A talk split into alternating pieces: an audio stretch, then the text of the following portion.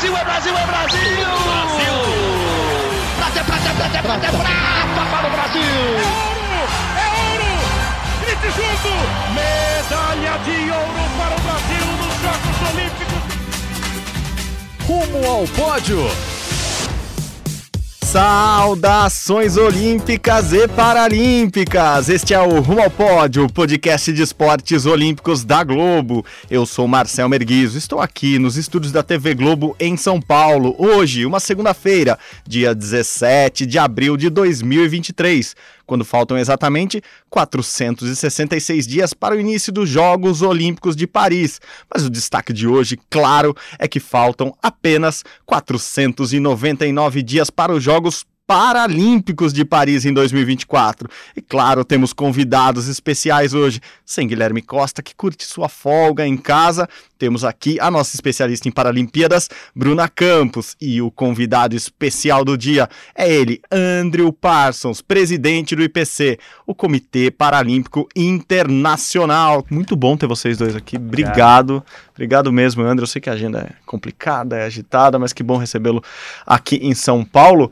E me diga, assim, 500 dias foi ontem, né? E domingo. Agora já faltam 499 dias. Amanhã 498. Está mais animado ou mais preocupado? É mais ansioso? Tá tudo pronto ou falta muita coisa para fazer? O que você está visualizando dessa abertura das Paralimpíadas de Paris? Obrigado de novo. Imagina, prazer estar aqui. Eu acho que a palavra é ansioso, mas uma ansiedade positiva, né? Primeiro que esses jogos depois de é, duas edições, uma de inverno uma de verão, sem espectadores, quer dizer, a gente sabe que a gente vai ter público em Paris, é, já é uma coisa que mexe, né? Porque é, durante a Covid a gente teve que garantir que os jogos acontecessem. Agora não, agora é, os jogos vão acontecer, é como a gente tira o máximo proveito disso, do, no sentido da experiência dos atletas, como fazer com que eles tenham melhor experiência, como ter mais legado, como fazer jogos mais eficientes.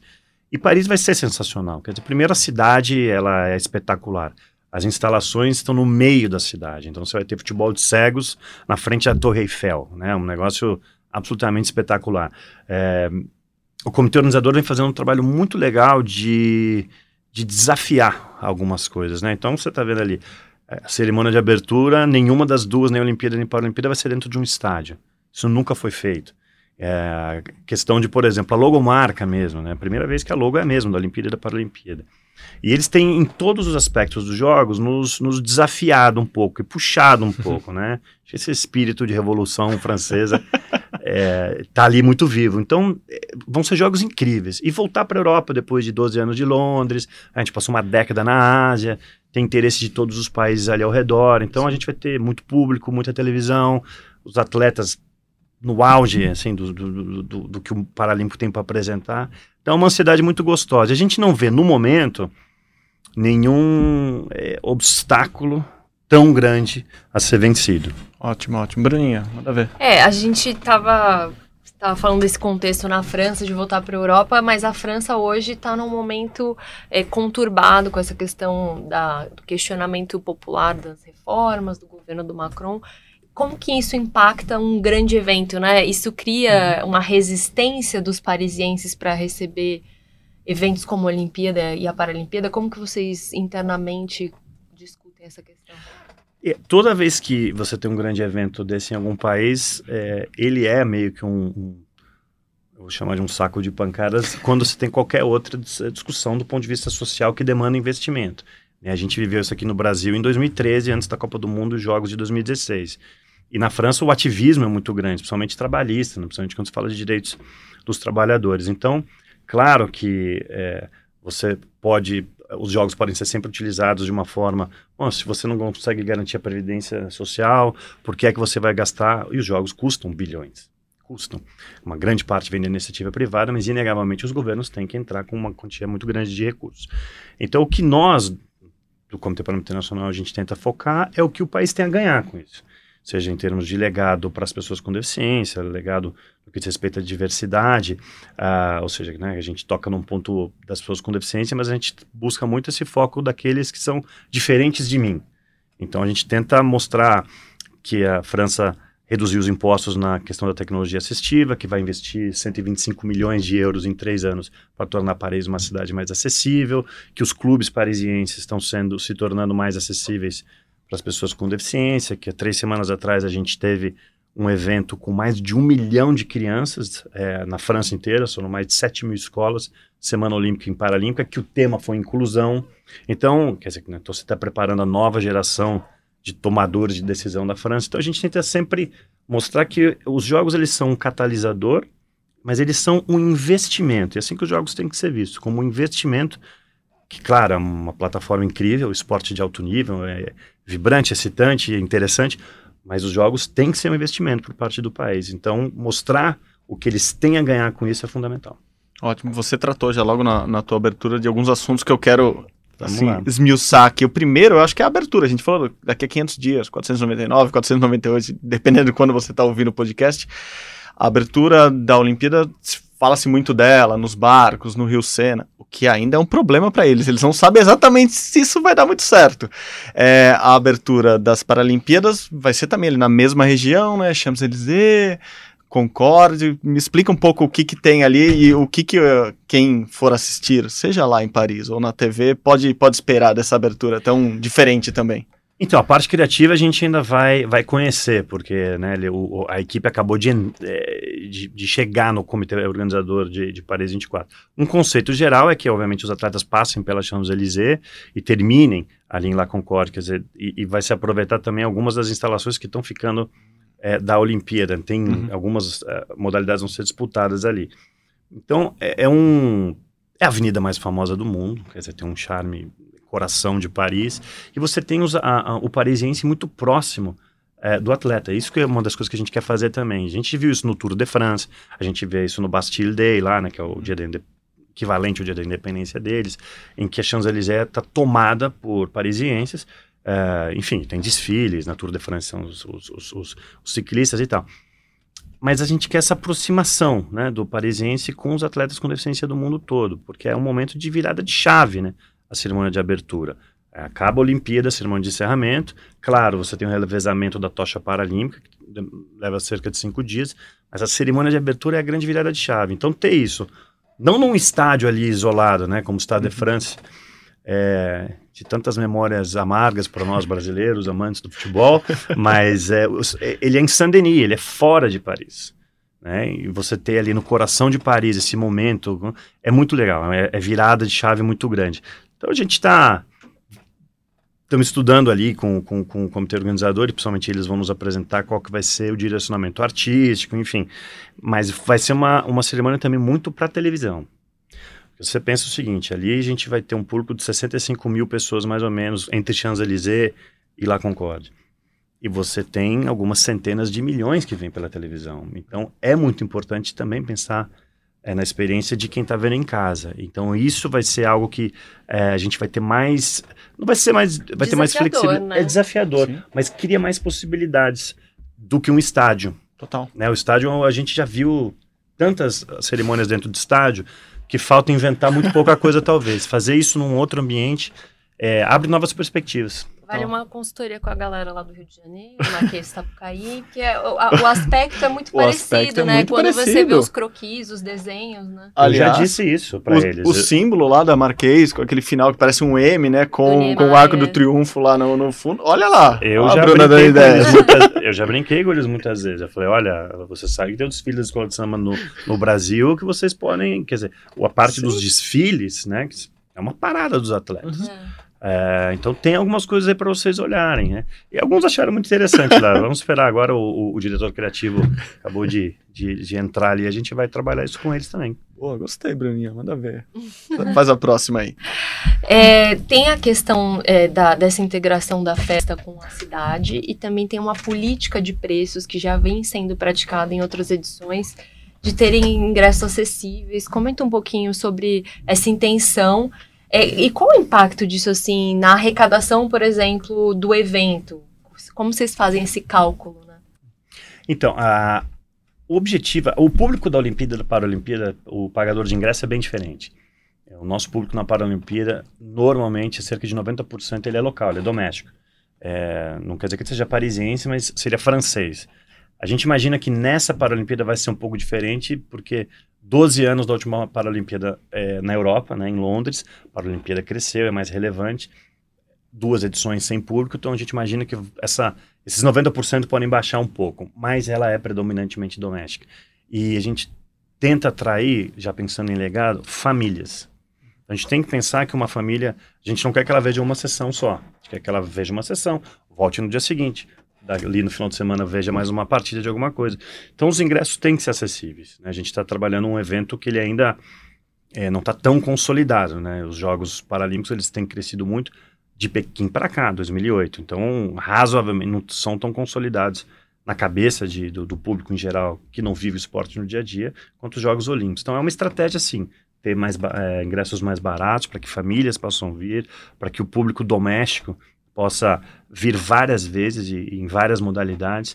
É, no que diz respeito ao, ao, orçamento, o orçamento já é planejado né, com os Jogos Olímpicos, Paralímpicos, com as fontes de receitas dessa forma, que a Paralimpíada tem uma receita, a gente está falando, a gente vai colocar 2,8 milhões de ingressos à venda, isso aí seriam 100 mil ingressos a mais do que Londres, então se vender tudo, e é um desafio que a gente colocou para eles, de que a gente venda todos os ingressos antes da cerimônia de abertura, que seria a primeira vez, é, então muito público, com uma arrecadação boa, mas também pensando nesse lado de legado, né, que a gente quer que seja acessível, quer que as pessoas possam comprar é, e, e, e, voltar a, a, depois de um dia de, sei lá, basquete boa cadeira, que volte para ver o atletismo no outro dia, por exemplo. Então a gente já faz a previsão do orçamento junto com o comitê organizador, com que a arrecadação da bilheteria da Paralimpíada seja algo que leve esses preços mais baratos em consideração. Você falou agora de de crescimento, né, de vender mais ingressos já antes da abertura, é, na sua fala inicial também de a torcida tá, tá represada ali de Tóquio, não teve torcida em Tóquio, tem, você deu uma entrevista inclusive falando que você tem algumas coisas a pagar com, com os japoneses, né, é, e eu ouvi já de gente do, do, do, lado olímpico que esses Jogos de Paris vão ser os maiores da história por vários aspectos, e assim, temos Olimpíadas históricas mesmo, como a de Barcelona, como a de Los Angeles, que mudaram o patamar dos Jogos Olímpicos. Você acha que Paris pode ser também um marco? Você acabou de falar de Pequim agora como um primeiro marco. Pode ser um segundo marco para o movimento paralímpico nesse crescimento, nessa jogos inesquecíveis e maiores, por quê? Eu penso que sim. Eu acho que a gente tem hoje duas Paralimpíadas de verão que são marcos. É Barcelona é, e Londres. É, eu acho que outras foram grandes. A do Rio foi muito boa. Uh, com tudo que aconteceu. Eu acho que Paris reúne algumas condições. Primeiramente, é, obviamente, vir de duas Paralimpíadas. Quando a, Paralimpíada está crescendo, virando algo, é, sabe, um evento que as pessoas querem participar, e você tem esse corte de não, você não vai vir para Tóquio, você não vai vir para Pequim, cria-se uma grande vontade. E, você, e ela está de volta na Europa. Quer queira, quer não, pela geografia, muitos países próximos, não tão grandes. Então você tem ali a, a facilidade de que de público de outros países, enfim, até do leste europeu ou da Europa mediterrânea, de ir até ali, a França, enfim, e, e acompanhar, seja no final de semana ou dias de semana mesmo. Então, parte de público, sim. Eu acho que tecnologicamente, obviamente, a gente nunca teve tão tão avançado. Então, formas de experimentar, experienciar os jogos, é, para quem não estiver ali, também vão estar mais, mais disponíveis, acessíveis para as pessoas. E eu acho que a gente chegou a um momento de maturidade do movimento paralímpico, porque é, desde 2017 a gente criou esse novo, que a gente chama de terceiro pilar, que é a nossa participação no mundo dos direitos humanos, por exemplo, que é o que a gente organiza, criou o We the 15, a campanha e tal. E essa é a primeira edição de Jogos Paralímpicos em que a gente tem um ciclo todo para esse caminho. Então a gente quer que esses jogos sejam muito transformadores. Então acho que tem tudo para a gente juntar o melhor do esporte, da parte esportiva, com o melhor da parte de tecnologia para transmitir, para levar, impactar o mundo todo e com essa pegada muito de mudar o mundo realmente, que a gente não tinha. Por décadas a gente é, descreveu o movimento paralímpico, os Jogos Paralímpicos, como é alto rendimento, é alto rendimento, alto rendimento, é só alto rendimento, porque a gente precisava. A gente precisava uhum. convencer as pessoas, o mundo, que esses caras são atletas. Agora isso já, as pessoas já entendem, não. Paralimpíada Alto Rendimento. Você acha que as pessoas já entenderam? Eu acho que a gente avançou bastante. É claro que eu não posso falar que 100% do mundo entende, é, mas eu acho que a gente hoje, é, o cidadão médio no mundo, falou, não, a Paralimpíada é um evento de esporte de alto rendimento, é para atletas, né? Não são né, quaisquer pessoas com deficiência que se reúnem e vão lá disputar uma, né? É, como eu não vou disputar nenhuma competição de Jogos Olímpicos, por exemplo. Né? São atletas de altíssimo rendimento. Eu acho que sim, claro que a gente tem que avançar mais. Mas comparando historicamente, acho que a gente avançou bastante. Só que agora a gente conseguiu também, ou está conseguindo, trabalhar esse outro lado, que os Jogos Paralímpicos são uma plataforma. A gente quer mudar o mundo também. E não tem crise de identidade, porque quanto melhor o esporte paralímpico for, no seu aspecto esportivo, quanto mais pessoas você tiver no mundo que vão ligar a TV, vão entrar no computador para assistir a Paralimpíada, porque o evento é legal, não não pensando, ah, é. vamos mudar o mundo. Não, eu quero ver o rugby brincadeira. É, maior o impacto nessa outra área. Então, quanto melhor nós formos em pro, proporcionar para os atletas uma experiência esportiva, desde a da, da base até alto rendimento, melhor, que ele possa se desenvolver melhor, é, maior vai ser o efeito no, transformando a percepção das pessoas e daí começando a transformar a realidade.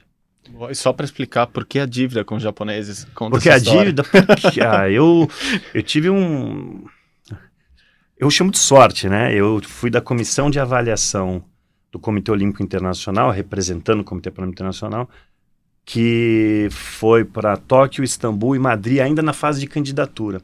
Então eu tive a sorte de acompanhar desde a candidatura até ano passado eu fui na, na, no, no, evento de um ano pós-Jogos Paralímpicos. Uhum. Então eu consigo ter uma ideia do que, que aquele país se transformou, por que, que eles se motivaram para organizar Jogos Olímpicos e Paralímpicos. E quando você tem ali uma pandemia, que a maioria dos países diria: desculpa, nós não conseguimos organizar um evento desse tamanho. Isso nunca passou, pelo menos não em discussões mais, mais sérias, com os japoneses deles em algum momento falaram: olha, a gente vai ter que talvez era um ponto de honra para eles organizar. Então a gente tem uma dívida aí, o movimento olímpico e paralímpico, com os japoneses que é eterna. A gente nunca vai conseguir pagar. Uh, e, e, foi incrível descobrir esse país e esse senso de respeito e de compromisso, né? Eu, se não fosse tão longe, eu iria lá todo final de semana. É um país que eu tenho um carinho enorme agora. Perfeito, perfeito. Fala, Bruno. Não, é essa coisa que a gente está falando, né, da, da construção do movimento paralímpico, da consolidação.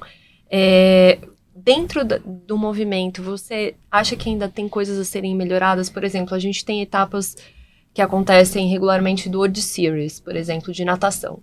E são ainda provas multiclasse. As pessoas não têm um entendimento do que está acontecendo. Porque a pessoa chega em sexto e bate recorde mundial. Aí a pessoa, vixe, o que está acontecendo? Não estou entendendo nada.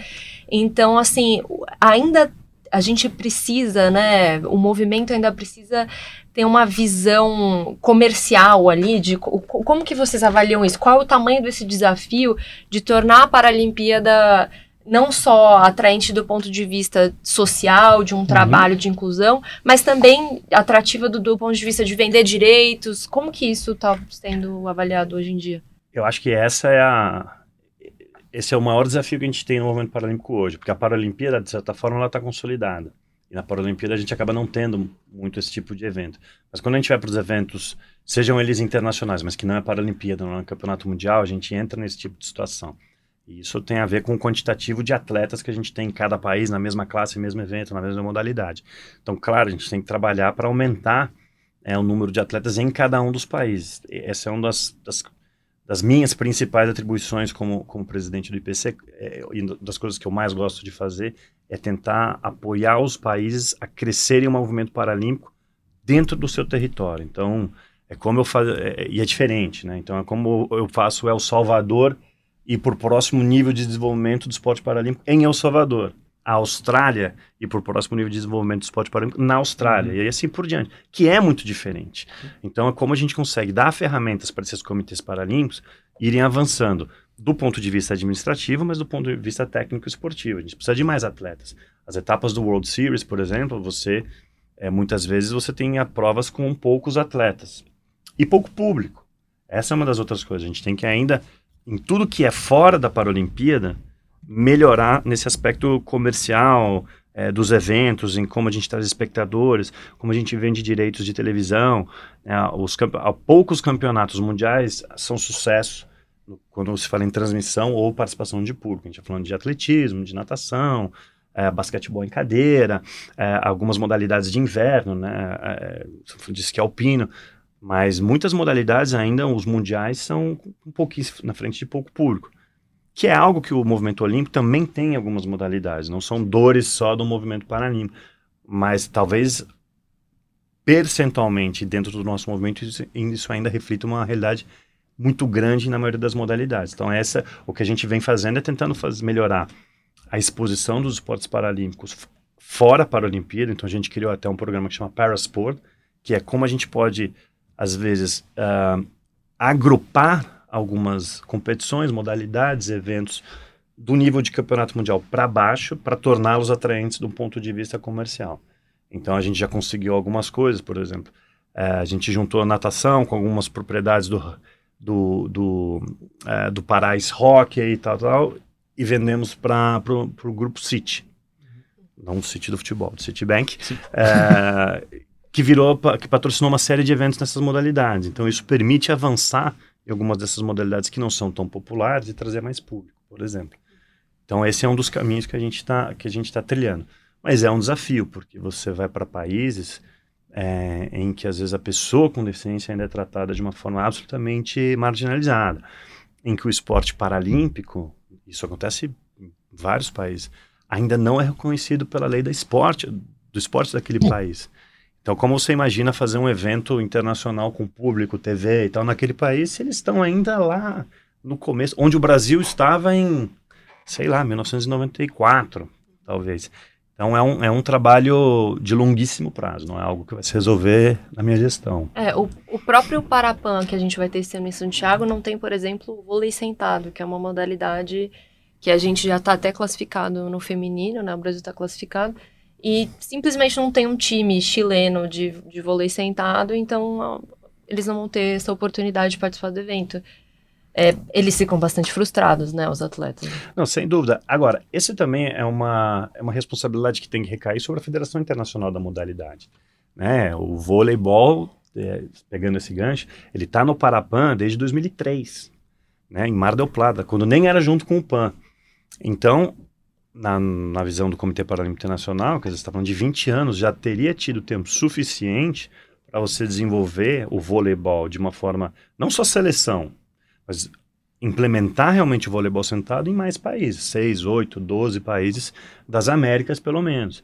E nunca houve esse interesse, né? Eles estavam sempre ali no mínimo suficiente é, para estar tá dentro do programa dos Jogos Parapan-Americanos. Não é uma situação nova. Em Guadalajara, em 2011, a equipe do México foi criada artificialmente. O México não tinha um campeonato mexicano. Então, nós, na época, eu estava no Comitê Pan Brasileiro, a gente mandou profissionais do Brasil para montarem a seleção mexicana, para ter o torneio. E por que que interessava o Brasil, né? Eu estou falando na época Sim, eu era Brasil, claro. porque a gente queria que o medalhista de ouro lá de Guadalajara qualificasse para Londres. Então, para nós, país Brasil, era importante é, né, conquistar uma vaga para a Paralimpíada em Londres. Então, a Federação Internacional, eles também têm que assumir algumas questões de investimento e desenvolvimento das suas modalidades fora desse eixo mais é, Europa, América do Norte é, e alguns países com mais, é, com mais capacidade econômica da Ásia e o próprio Brasil. O Brasil hoje é um ponto muito fora da curva no esporte paralímpico, no termo de investimento, estrutura e tal.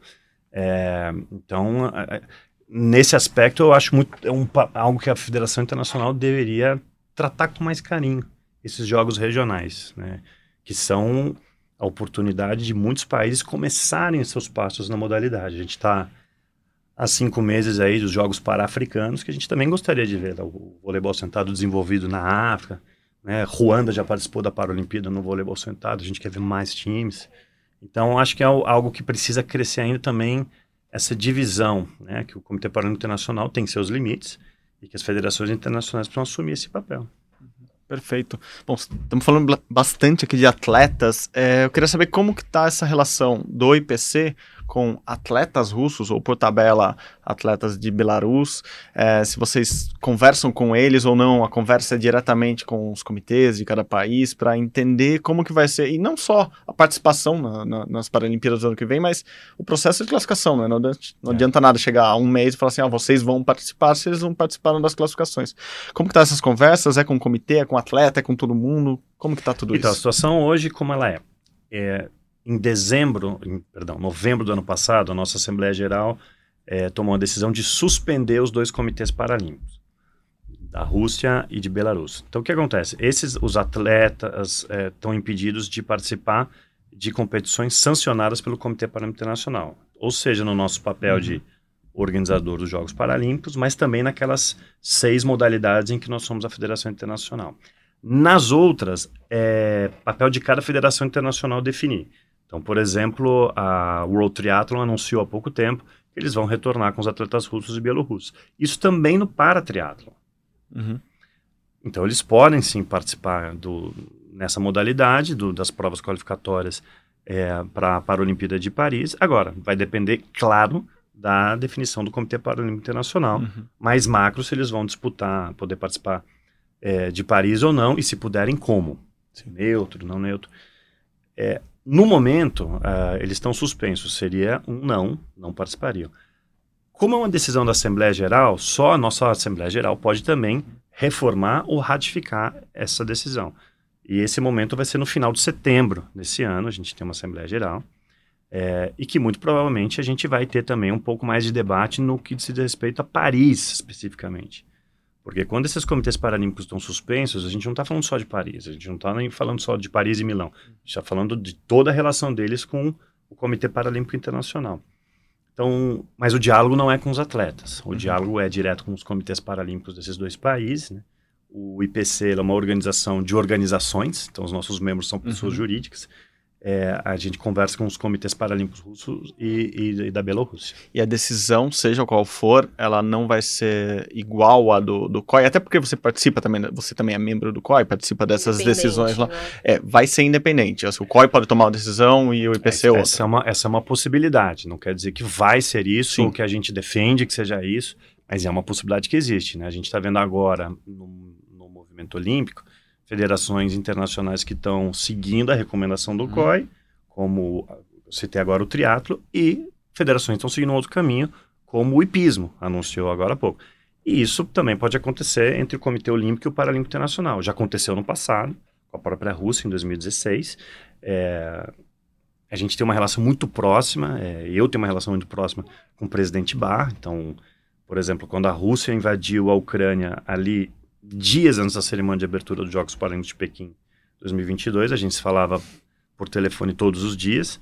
É, a Rússia invadiu a Ucrânia, foi no dia que eu viajei para Pequim.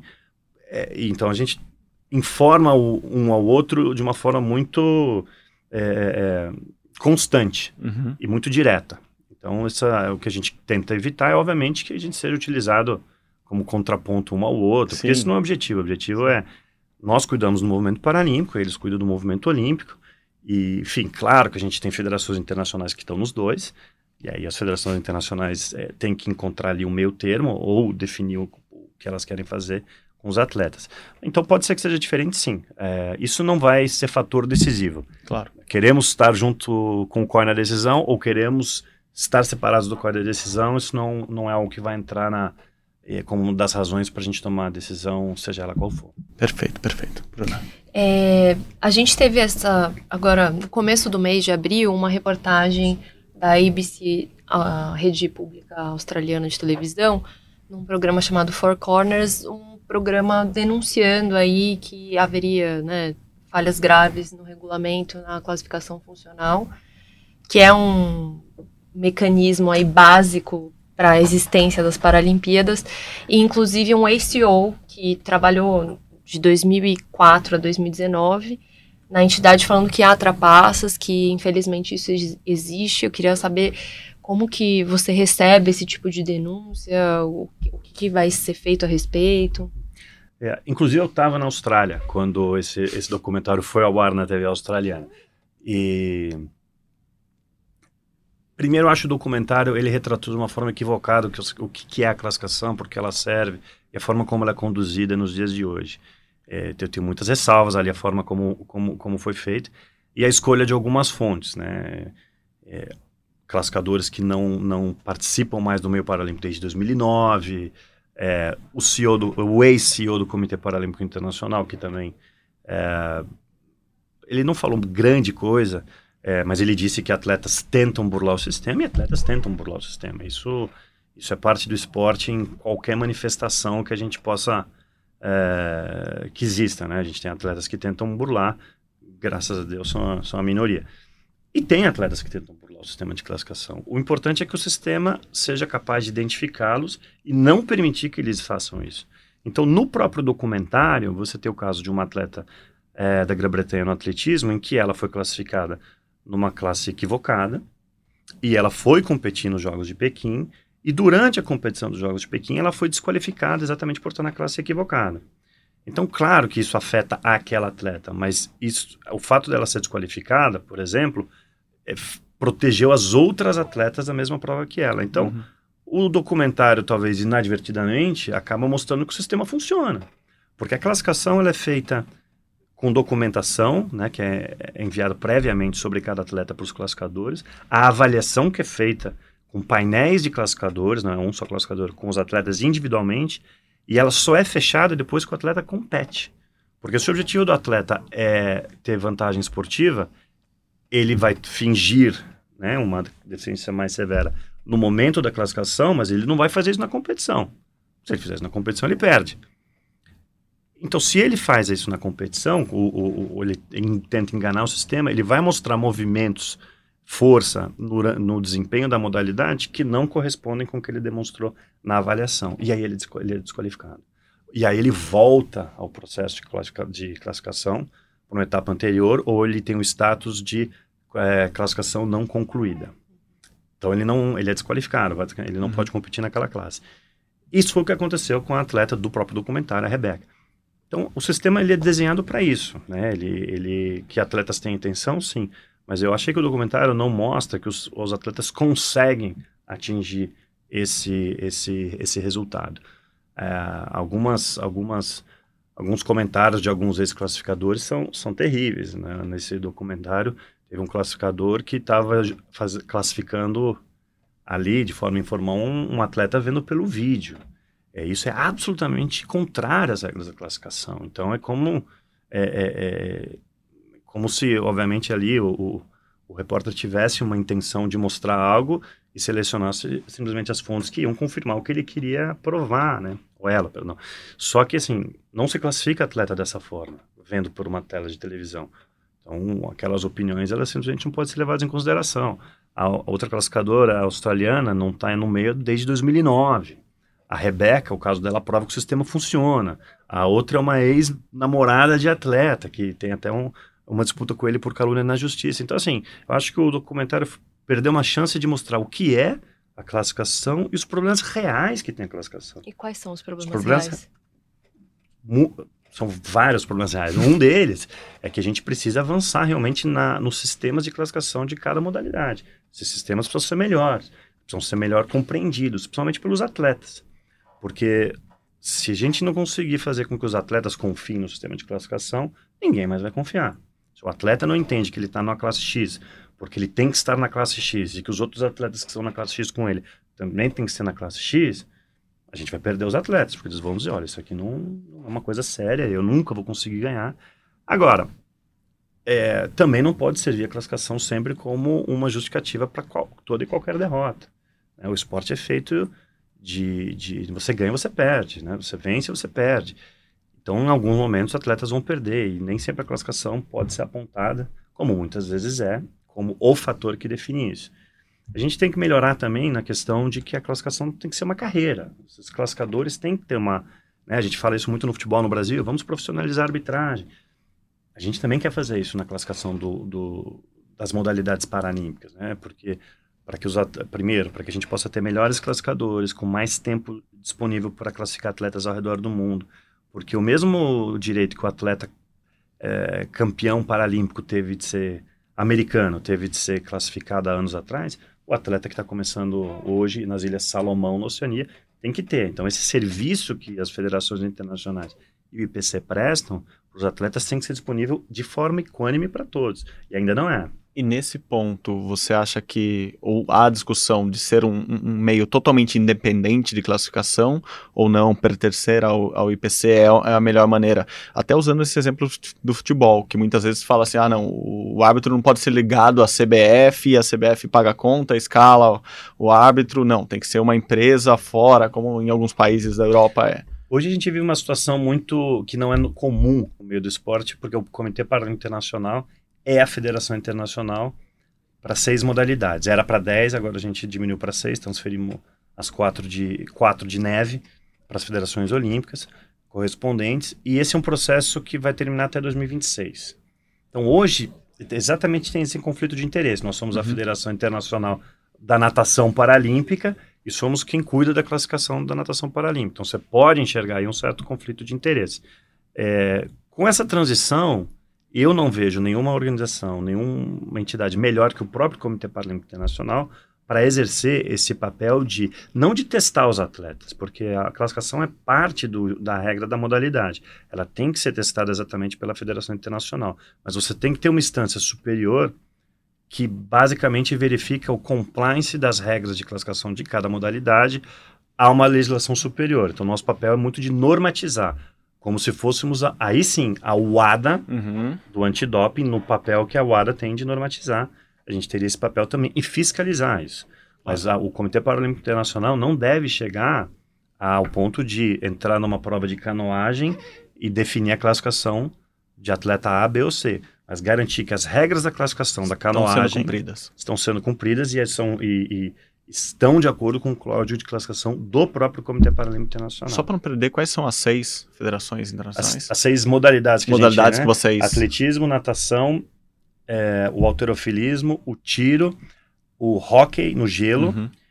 E a dança em cadeira de rodas. A Ok. dança em cadeira de rodas é uma modalidade não paralímpica, Uhum. mas as outras cinco são modalidades paralímpicas, uma de inverno e quatro de E o verão. restante, como eu disse errado, tem federações internacionais que gerem, é isso. Todas as outras têm. Então, se você pegar, Uhum. por exemplo, na, na Paralimpíada de Verão, tem 22 modalidades, exato. 18 são de federações internacionais. Perfeito. perfeito. Na, nos Jogos de Inverno, a gente tem seis modalidades, cinco são, são agora modalidades de federações internacionais, uma com o Comitê Paralímpico Internacional.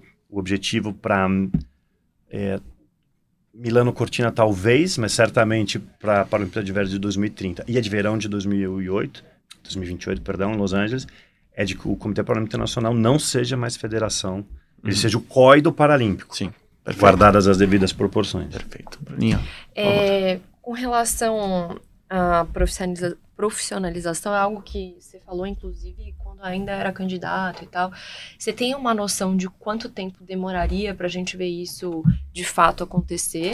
E os, os atletas, né, conversando com eles, eles questionam muito a falta de tecnologia nos processos de classificação e, e é aquilo, né? A gente não tem um centro de referência no qual todos os atletas vão e façam o mesmo exame. Então, cada país tem uma estrutura, né, de análises clínicas, de oftalmologia. Então, isso não torna também é, perigoso, assim, né, essa, essa questão.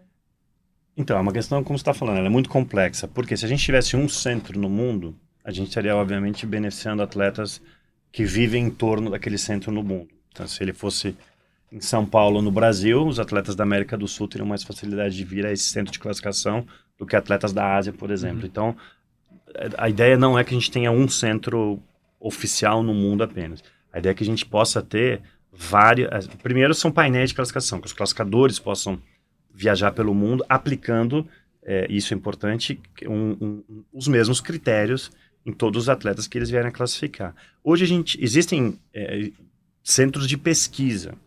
É, então você tem a Universidade de Queensland na, na, na, na, Austrália, você tem a Universidade de Leuven na Bélgica, você tem algumas universidades é, ao redor do mundo, Holanda e tal, que focam na pesquisa em cima de classificação, mas eles não são centros de classificação. Os atletas vão para serem classificados. E eles estão exatamente fazendo isso, porque seria muito bom que a gente pudesse classificar os atletas remotamente. Hoje não há essa tecnologia. Hoje essa tecnologia simplesmente não existe. Eu já vi em algumas dessas universidades é, iniciativas nesse sentido. É, muito se fala que talvez a questão de inteligência artificial possa ajudar nesse sentido, mas hoje essa tecnologia de como você, claro, pode você pode filmar um atleta, gravá-lo em vídeo é, e um classificador olhar, mas ele não consegue. Você vai poder ver a questão da, da enfim, de alguns movimentos que o atleta pode fazer, mas a questão da força, por exemplo, você não consegue medir por vídeo. Ele é um apoio, sem dúvida nenhuma, o vídeo é um apoio. Mas essa tecnologia de que, é, infelizmente, a gente ainda não tem hoje algo que possa simplesmente escanear um atleta e definir a, a, essa, essa é uma tecnologia que não existe. Se ela existisse, seria o melhor para a gente. Né? Seria comprar os equipamentos, distribuir pelo mundo e, e, e ficar tranquilo quanto a isso. Mas é importante também entender que a classificação ela é a regra da modalidade específica. Né? Não é uma classificação para as 22 modalidades de verão. Então você tem um sistema para natação, um sistema para atletismo, um sistema para o hipismo, um sistema para o voleibol sentado e tal. Então cada federação internacional também tem que investir e desenvolver é, os seus sistemas de classificação e melhorar é, o nível dos seus classificadores. Inclusive o IPC, nós que nós somos a Federação Internacional, uhum. não estou excluindo o IPC. Mas é, é preciso entender que com essa mudança, e essa mudança que foi definida pela nossa Assembleia Geral, de que as modalidades saiam do IPC e vão para federações internacionais, que eu acredito que é o modelo correto também, as federações internacionais também têm que entender que a responsabilidade a respeito de, de classificação funcional cabe a elas, na sua modalidade. E você tem bons exemplos, né? Você tem bons exemplos nessa área uh, de, de federações internacionais. A de tênis de mesa é um exemplo, que inclusive abre para deficiência intelectual, cria uma classe nova, classe 11. Então, acho que é um, é um, é um trabalho muito árduo, e, Bruno, e, e vai muito em todos esses aspectos que você falou. É, infelizmente, a tecnologia ainda não existe, a gente está trabalhando com esses centros para desenvolvê-la gente saindo para o final aqui, mas para entender até assim, há 500 dias, uma bomba dessa estoura na mão de vocês, no colo de vocês, com uma denúncia dessa, com uma repercussão dessa, é, afeta credibilidade é uma palavra muito forte, mas afeta o ânimo de vocês ali no IPC? Não, porque na verdade também é uma oportunidade da gente falar mais de classificação. Eu não vejo que, assim, sendo muito franco, eu acho que a qualidade do que foi exibido naquele documentário é, é muito duvidosa. Tem pouca, ali tem pouca substância. Você tem pessoas que tiveram experiências ruins com classificação, dividindo e tentando fazer com que isso seja uhum. algo sistêmico. Não é. é, é assim, a, a to, e todas as investiga todas as denúncias de misrepresentation, porque ali o, o, documentário falava sobre isso, misrepresentation, que é quando o atleta finge ter uma deficiência mais severa do que ele tem. Elas são investigadas. Agora, uh, punir a intenção é algo muito difícil de provar. Nós já, nós já punimos atletas por misrepresentation. Mas mais importante do que puni-los por ou tão quanto puni-los por misrepresentation é que o sistema coíba ou iniba esse tipo de iniciativa. Que se ele tentar, ele é pego na classificação uhum. ou nos exames já mostram. É, por exemplo, quando a classificação oftalmológica foi apontada há muitos anos como uma, é, um caminho fácil para atletas fingirem ah, eu não estou vendo, mas os testes não são simples assim. né? Você tem testes que são alguns dos testes que você faz quando vai ao oftalmologista. É, tem exames, quer dizer, tem uma série de. Ali a tecnologia entra. É, a gente não tem a tecnologia de vídeo ainda. Mas, é, então, esses atletas são pegos. É, não é que eles são pegos, mas eles são direcionados à classe certa. Claro, existem alguns que você percebe que eles estão tentando fazer mínimo esforço, eu posso falar, eu já participei de inúmeras sessões de, de classificação, muitas vezes acompanhando atletas brasileiros, e já tive casos ali de os classificadores dizer, olha, diga ao, ao seu atleta que se ele não fizer o esforço máximo, ele, pode, ele vai ser desclassificado. Entendi. Então, assim, é, já aconteceu de, de, de, de, de eu transmitir esse tipo de informação, e às vezes o atleta está até nervoso, o atleta está passando por um processo de classificação que pode definir se ele é um atleta muito competitivo ou menos competitivo. É, mas não desanima. Eu acho que a gente perde uma chance de falar sobre os problemas reais da classificação, que são muitos, é, tentando jogar uma sombra, como se todos os atletas paralímpicos do mundo tivessem tentando burlar a classificação, que está longe da realidade. E com alguns exemplos de atletas que tiveram experiências negativas. Perfeito. Pode. Só queria matar uma curiosidade. A gente tem um caso que é citado no documentário que é super notório, assim, famoso, que é o caso da seleção espanhola de basquete para pessoas com deficiência intelectual, que chegou a ganhar medalha, essa medalha depois foi, né, retirada, retirada. ali, né? Uhum. É, dentro do regulamento, dentro das prerrogativas do IPC, um atleta que seja pego é, atuando, né, exagerando na sua deficiência, no misrepresentation, como vocês usam, é, existe no regulamento alguma coisa que diz, assim, um medalhista que for pego fazendo isso, ele perde aquilo que ele sim, conquistou? Sim, a gente teve um caso recente, se não me engano, um atleta indiano, que foi pego. O, o difícil de você no, provar no misrepresentation é, é a intenção. Porque quando você falar o misrepresentation, é que ele teve a intenção de burlar o sistema. Então, provar a intenção é muito difícil. Alocar a classe correta, não. Isso, isso- mas a partir do momento que você percebe e que você consegue comprovar a intenção, sim. Já tem atletas que foram já suspensos, perderam, perderam medalhas e tal. O caso da Espanha é um ótimo caso, porque isso foi em em 2000 e, e se percebeu que a Federação Internacional, lembra que eu falei que as federações internacionais têm que assumir ali, a- a- ela fazia uma, uma- um, um trabalho muito frouxo, muito débil de, de, de- no seu processo de classificação, né, que na verdade é elegibilidade, diz Uhum. respeito à deficiência intelectual. E o Comitê Paralímpico Internacional, na época, eu nem fazia parte dos quadros, suspendeu essa federação por duas Paralimpíadas.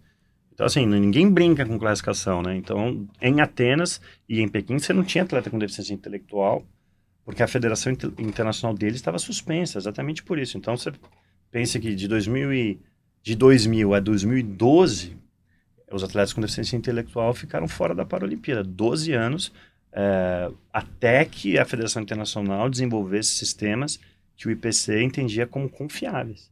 E voltaram em quantitativos pequenos, né? Em três modalidades, com quantitativos pequenos, em algumas provas, e até hoje, de certa forma, eles estão vivendo eh, nessas três modalidades só. Então, de certa forma, ainda pagam o preço por terem sido muito lenientes ali em 2000 e permitido que atletas, porque esse é o maior escárnio que você pode ter. Atletas, pessoas, e nesse caso é diferente, porque não são atletas com deficiência fingindo ter uma deficiência mais severa. São pessoas sem deficiência fingindo ter uma deficiência. Então é, é, é, é, é o, é o que de pior pode acontecer na Paralimpíada. Então, mas eles foram punidos severamente, a Federação Internacional e os seus atletas. Infelizmente, isso acaba também atingindo os atletas que estão competindo de boa fé, como quem ganhou a medalha de, de prata original. É, eles não puderam tentar e ficaram com ouro no final. Eles não puderam tentar o bicampeonato em Atenas por causa dessa situação toda. Ótimo, explicadíssimo. Para encerrar mesmo, uma pergunta muito mais fácil do que todas as explicações que teve que dar. Onde vai ser a Olimpíada e a Paralimpíada de 2036? Só isso. Só isso. Só para gente- explicar, o André faz parte, é uma das 10 pessoas é, do mundo, né, membros do COI, do- você por causa do IPC também, que avaliam candidaturas e, e estão acompanhando o dia a dia mesmo das candidaturas até a escolha final. A próxima escolha que a gente tem agora da- das Olimpíadas e Paralimpíadas de Verão é a de 36. Tem alguns grandes candidatos já aí, né, começando as candidaturas. Tem alguma coisa que já possa adiantar? Vai ser para vai ser para Ásia, vai ser para Europa? Não, não, não tem, infelizmente, eu tenho que levar. A gente tem, a gente tem que ficar muito. A gente não pode divulgar, né? A gente tem Uhum. esses processos de. ah, que a gente chama de diálogo permanente, então essa, Uhum. essa é a novidade, né? Comparado com, com o processo, por exemplo, quando o Rio ganhou o direito, né, que foi uma eleição direta com outras três cidades.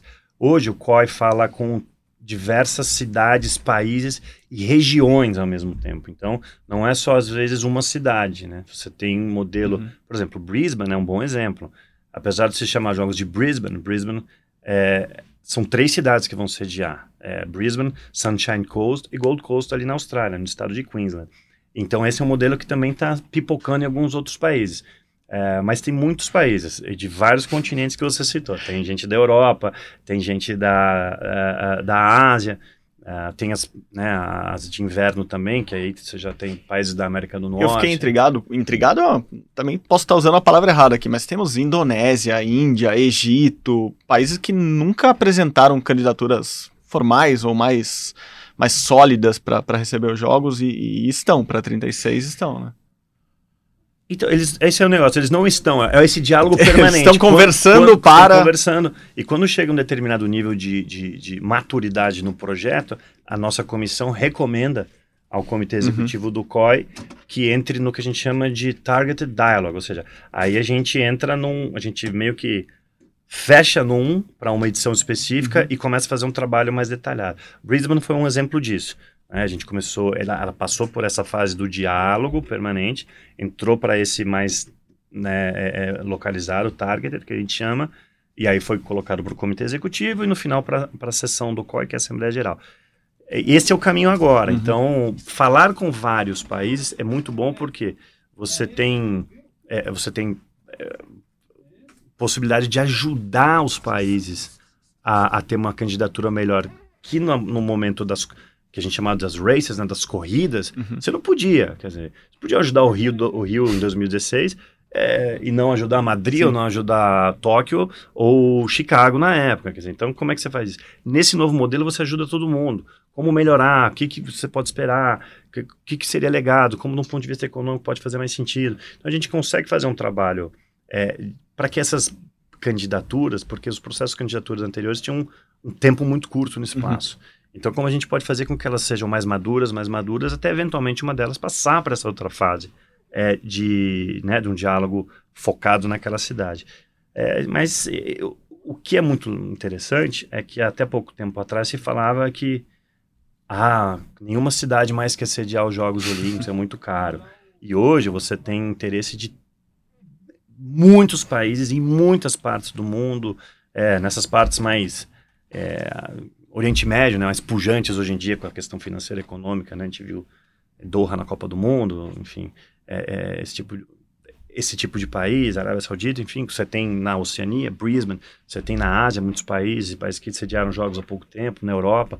Então, acho que o, esse processo também ajudou a fazer com que mais gente se interessasse. Isso é, isso é muito legal, porque Hoje você não tem uma crise de falta de candidatos, uhum. que chegou em algum momento a se ter essa preocupação, principalmente no inverno, né, pela questão do, do aquecimento global, enfim, essa questão. O inverno muito provavelmente vai ter que ser tratado de uma forma mais específica ainda. Perfeito. André Parsons, amigos, é isso. Muito obrigado de novo pela obrigado participação aqui no podcast. Sempre portas abertas. Se tiver por São Paulo, só passar aqui, a gente grava um podcast e bota ah, no ótimo. ar. Valeu, André. Obrigado, obrigado, Bruninha. Valeu. Muito obrigada, gente. É.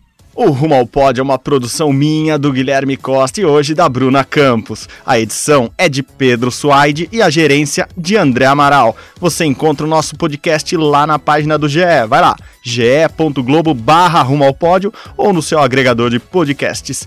De preferência, também tem a gente no Globoplay, isso mesmo, digita Rumo ao Pódio no Globoplay e você acha este e todos os outros episódios. É isso, galera. Muito obrigado novamente pela companhia. Saudações olímpicas e paralímpicas. Tchau, tchau!